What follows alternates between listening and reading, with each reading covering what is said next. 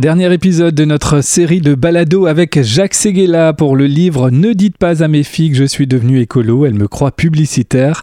Et là euh, où on voit bien que vous mettez vos compétences de publicitaire au service de l'écologie, euh, c'est dans votre écriture, Jacques Seguela.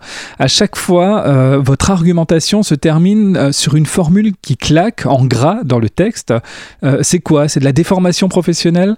Non, c'est des, des, punchlines. C'est que finalement c'est très indigeste de parler d'écologie parce que c'est une succession de chiffres, de pourcentages, de données euh, qui sont qui, qui, sont dans chaque fois contredites. Moi, j'essaie toujours d'avoir commencé par le pire, dire mais finalement il y a le même nombre de savants euh, aussi intelligents et aussi cultivés que euh, les savants négatifs qui sont des savants positifs. Donc on va déjà opposer les deux choses et après on va essayer de tirer des, des conclusions et voir et surtout des exemples précis parce que le livre est bourré exemple précis qui montre que déjà tout le monde se met, euh, se met à l'œuvre dans le, dans le monde sur la planète.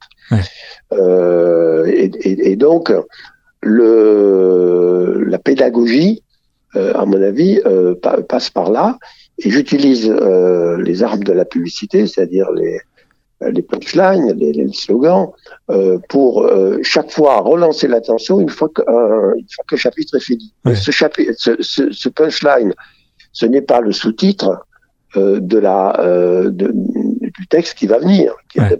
comme, comme, les livres scientifiques sont, sont, sont, faits comme ça. Chaque fois, il y a un titre et puis euh, on peut faire un sous-titre et puis le texte. Moi, ça vient simplement résumer d'un slogan euh, deux ou trois pages qui, qui ont précédé. Pour que les gens s'arrêtent et disent et finalement ben oui je suis d'accord je suis pas d'accord et passent après à autre chose donc j'ai inversé le rôle des titres et puis c'est quand même un, un, un, livre très personnel également. Il y a quelques anecdotes, par exemple quand vous parlez des arbres et de l'amour des arbres qui vous a été enseigné par François Mitterrand. Vous dites qu'il était incollable sur le sujet. Hein. C'est vrai, il connaissait tous les arbres par leur nom et il, il adorait marcher. Euh, moi, j'allais souvent dans, les, dans, sa propriété des Landes. Euh, pour moi, c'était une souffrance terrible parce que il marchait plus vite que moi, hein, plus âgé que moi, et, et, et, il fallait pas le lâcher. Et c'est en, euh, c'est en marchant, euh, à la fois qu'il m'apprenait les arbres et à la fois confronté à la campagne. C'est ça qui était extraordinaire, parce qu'il était euh, très habitué à réfléchir en marchant et à parler en marchant. D'habitude, quand on marche, on dit plutôt des banalités. Ouais. Euh, lui, au contraire, il allait au fond des choses. Et en plus, il s'arrêtait de temps en temps pour me dire, mais cet arbre-là, alors qu'est-ce que c'est? Moi, j'essayais, je, de, avant de le voir, de, de revoir mes, mes précis botaniques pour essayer de ne pas être complètement ridicule, mais je l'étais à chaque fois parce que il connaissait tout euh, et il les aimait d'amour. Et puis vous nous incitez à les aimer d'amour également, ces arbres. Euh, je le disais, Jacques Segala, c'est un livre personnel. Euh, vous ne vous euh, empêchez pas d'emprunter quelques idées comme ça, surtout des, des formules à, à d'autres. Il y a du Picasso, il y a Camus, Michel Serres, Pierre Camus, Dac également. Camus, ah oui, Camus, ouais. Camus c'est formidable. Il dit on ne change pas le monde, on le répare. Ouais. Picasso dit il faut regarder le futur avec un, un regard grand ouvert. Phrase formidable. Ouais. Pierre Dac dit euh, il n'est euh, jamais trop tôt de se rendre compte qu'il n'est pas trop tard. bon, Pierre ouais. c'est tellement, c'est tellement vrai. Parce que j'essaye aussi, c'est c'est assez pesant euh, comme sujet. Euh, j'essaye aussi de, de l'alléger, et c'est mon métier de publicitaire, par les, les mots d'auteur, les citations ou les punchlines que je peux rajouter ouais. pour qu'il soit vivant. Euh, je crois qu'il faut chaque fois, chaque fois, relancer la lecture. Faut jamais laisser euh, un, lecteur dire bon ça suffit, j'en ai marre, je, je, ferme le livre. Il faut, faut, le tenir en haleine jusqu'au bout. Et ça, ce sont des petites picouses chaque fois euh, d'intérêt qui, qui, qui renvoient le, le, le, lecteur à sa lecture. Ouais. Il n'a pas le droit de fermer les yeux. Euh, pour conclure cet entretien, euh, Jacques Seguela, est-ce que votre position n'est pas quand même un peu délicate pour le fils de pub que vous êtes, euh, puisque par votre travail, vous nous avez toujours incité à consommer, à désirer des objets dont on n'avait pas forcément besoin, et aujourd'hui, vous venez nous expliquer bah, qu'il faut consommer moins, ou en tout cas qu'il faut consommer mieux. C'est ça l'enjeu, en fait, consommer mieux. Oui, c'est la, la, critique naturelle, et je, ouais. et je la reçois comme, comme je le mérite.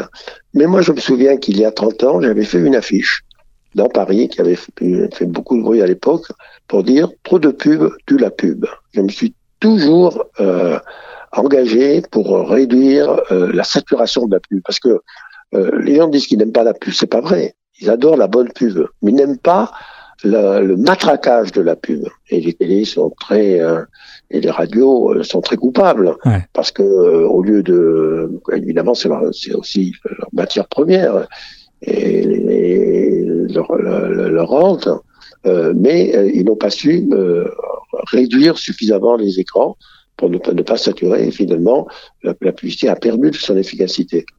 Euh, mais deuxièmement, la publicité, il y a déjà dix ans qu'elle a viré. Il y a dix ans qu'elle se met au service euh, de la nature. Euh, il n'y a pas d'autre profession euh, au monde qui, comme ça, consacre 10%, je le disais tout à l'heure, 10%, 20% de, de, sa communication à dire, mais ensemble, pour nous pour faire un monde meilleur. Et nous, les marques, d'ailleurs, on fait ce qu'on peut on essaye d'être moins polluant. On, va, on, va, tuer le plastique et, trouver des de remplacement. Euh, on fait des campagnes pour dire euh, n'utilisez plus les sacs de plastique pour les jeter sur les plages, etc., etc. Donc, euh, cet outil finalement se met au service de la cause.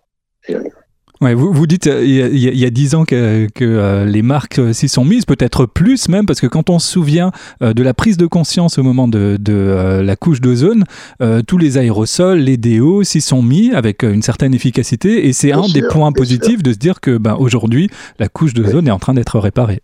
Bien sûr. Pourquoi? Parce que ce sont les consommateurs qui sont les patrons.